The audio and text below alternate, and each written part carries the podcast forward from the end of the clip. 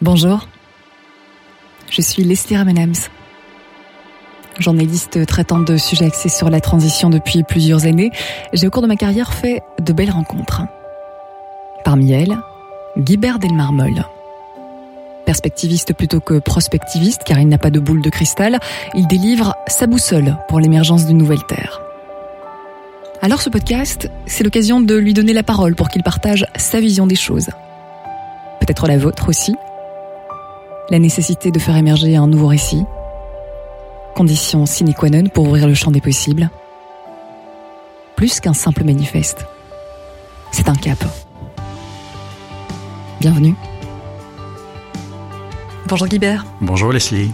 Vivre dans le monde réel tout en reconnaissant les grandes lois du cosmos est l'attitude sage. Il nous faut oser aller vers les plus hautes potentialités de l'homme. Il existe des principes universels et notre devoir d'humain, c'est de nous éveiller à ces lois de la création. Cette phrase, elle n'est pas de moi, elle est de Vandana Shiva, scientifique indienne, physicienne, écologiste convaincue et aussi scientifique soit-elle. Elle fait confiance aux lois du vivant, Guibert. Elle t'a inspiré. Complètement. Je pense qu'on est au cœur du système. Si on veut construire un nouveau modèle, il faut réunir science et conscience. Il faut apprendre euh, de ce qui s'est passé ces derniers millénaires, pourquoi est-ce qu'on s'est trompé à certains moments, et il faut surtout essayer d'éviter un maximum les dogmes humains et de revenir au maître absolu, qui est la nature, le cosmos et l'univers qui nous entoure, qui existe pour la Terre depuis 4 milliards et demi d'années, pour le cosmos tel qu'on le connaît depuis 14 milliards d'années. Et je pense qu'il y a des codes, des principes et des lois qui sont applicables au niveau terrestre et humain. Ces lois universelles, elles garantissent quoi, euh, Guibert? Elles garantissent le fait qu'on passe au-delà du dogme? J'ai toujours pensé que on avait besoin d'un code de vivre ensemble. On a parlé de nouveaux modèles démocratiques, de nouveaux modèles économiques. Et si on veut éviter de retomber dans des choses déjà connues, dans des interprétations d'idéologie ou de dogmes, mon propos était d'aller voir qu'est-ce qu'il y avait au-delà. Pour les grandes religions, je n'ai pas d'appartenance, moi, aucune obédience, même si euh, j'ai mes croyances personnelles. J'ai toujours été j'ai toujours cherché à connecter à l'esprit et pas à la lettre. Et ce que j'ai fait pendant des années, c'est que j'ai essayé de lire, de rencontrer des maîtres de sagesse.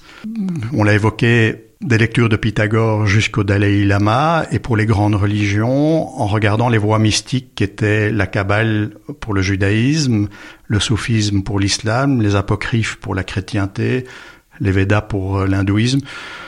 Tout ça pour comprendre quel était le fil conducteur entre toutes les philosophies pour éviter toute interprétation humaine. J'ai le respect de toutes les religions, mais je me méfie du dogme et de la présence humaine, l'interprétation qu'elle en donne. Alors, au vu de ton expérience personnelle, tu t'es toujours posé en observateur et tu t'es justement inspiré de, ces lois pour façonner ta propre réalité? Oui, parce que tu, quand tu avances dans la vie, tu as quand même besoin de repères, tu as besoin d'une de, forme de guidance, et quand tu évolues avec les autres, tu as besoin d'un code de, de vivre ensemble. Donc c'est vrai que ces choses m'ont toujours interpellé, mais j'avais un attrait naturel depuis toujours pour la notion de science et conscience. Et donc ces scientifiques comme Vandana Shiva qui sont capables en même temps d'être très pratico-pratiques dans la matière avec une vision du réel, avec des propositions très tangibles et en même temps d'avoir une connexion à quelque chose de beaucoup plus subtil et fort, ça m'a toujours passionné. Tu sais, je pense, Leslie, fondamentalement, qu'un des grands enjeux de notre époque, voire un des grands dangers de notre époque, c'est le fossé qui sépare la science de la conscience. C'est extrêmement important. Pourquoi? Parce qu'il y a une phrase qui dit depuis la nuit des temps, science sans conscience équivaut à la ruine de l'âme.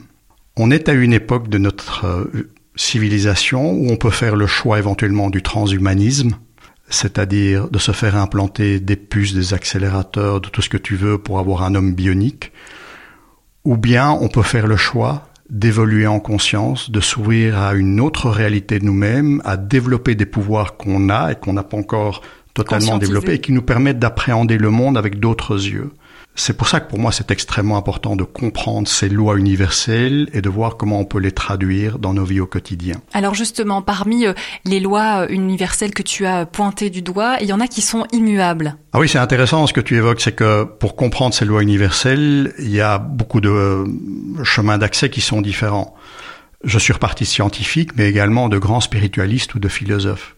Je ne suis ni scientifique ni philosophe, donc j'ai voulu euh, comprendre par le regard des autres. Et Vandana Shiva est cette scientifique indienne qui m'a beaucoup interpellé au XXIe siècle. Auparavant, il y a eu Einstein, qui au-delà d'être un scientifique, était pour moi quand même un philosophe, voire un spiritualiste très avancé. La pensée de Spinoza au XVIIe siècle, qui était vraiment quelqu'un euh, de transcendant, carrément dans ce qu'il disait, dans la vision qu'il avait du monde. Et puis j'ai voulu remonter vraiment le plus loin que je pouvais pour comprendre ces philosophies. Et c'est peut-être dans les principes hermétiques, qui datent d'il y a plusieurs milliers d'années, et qui euh, étaient à l'origine des écoles spirituelles égyptiennes dont découlent nos religions abrahamiques, que j'ai trouvé ce principe des sept lois de l'univers. Alors justement, qu'est-ce que tu as appris? Alors, euh, ils disent euh, qu'il y a sept lois dans l'univers, trois sont immuables, quatre peuvent être modifiables suivant ton niveau de conscience. La première, c'est la loi du mentalisme. C'est quoi?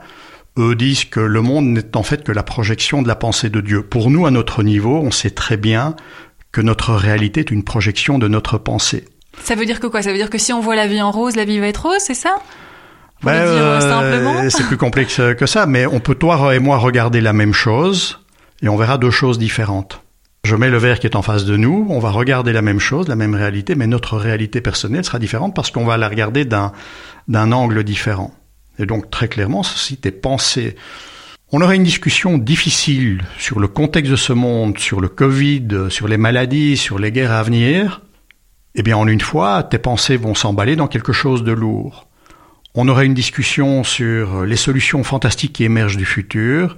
Tes pensées vont s'engager dans quelque chose beaucoup plus léger. Ce sont tes pensées qui créent ta réalité parce qu'en bout de ligne, tes pensées génèrent des paroles qui elles-mêmes engendrent des actions qui modifient le contexte dans lequel tu vis. Donc il y a une question de responsabilité sociétale finalement. Exactement. Donc il y a cette loi du mentalisme. La deuxième loi est la loi de la correspondance. Ils appelaient ça ce qui est en haut comme ce qui est en bas, mais il y a une correspondance entre l'infiniment grand et l'infiniment petit. On sait aujourd'hui qu'il y a une correspondance entre ce qui se passe dans l'atome et ce qui se passe au niveau du cosmos.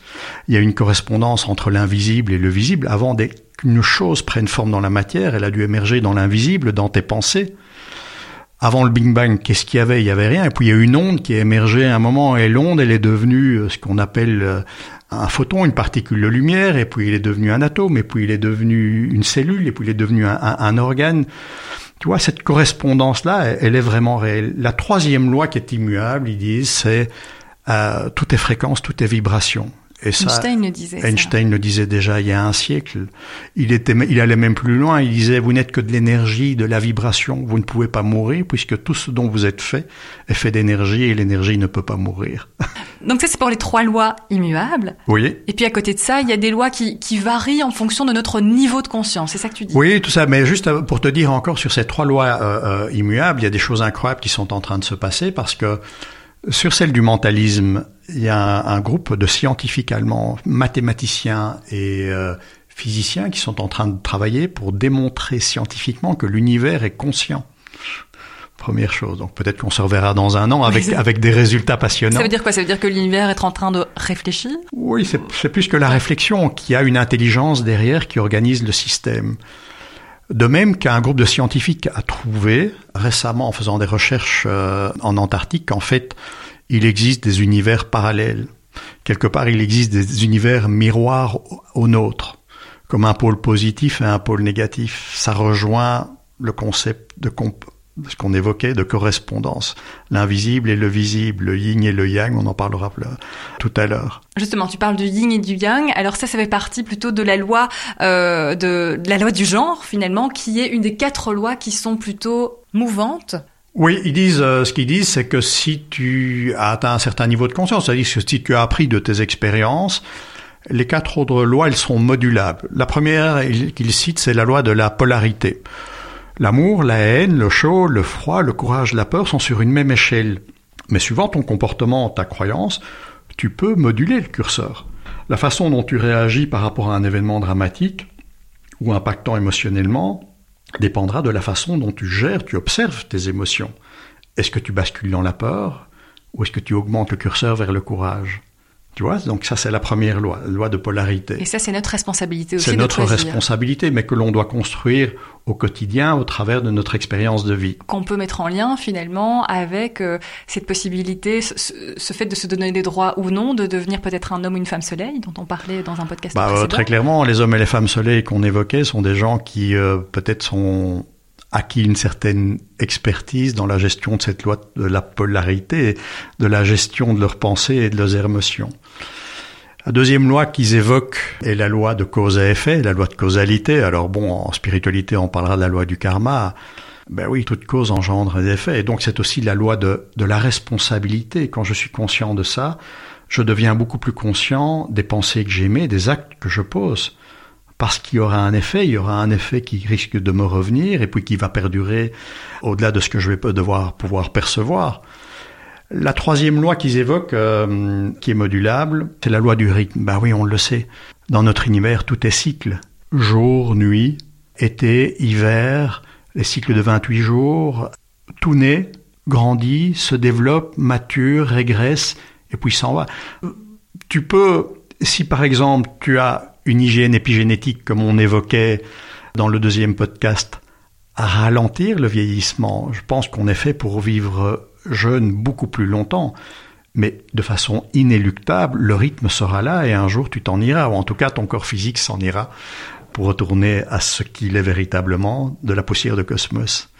Donc cette loi du rythme, elle existe vraiment et ne pas vouloir la respecter, c'est se mettre en danger. Moi, c'est une, une des choses que j'ai compris quand il y a des années déjà dans les écoles de commerce, euh, on m'enseignait qu'il y avait un seul dogme, la croissance.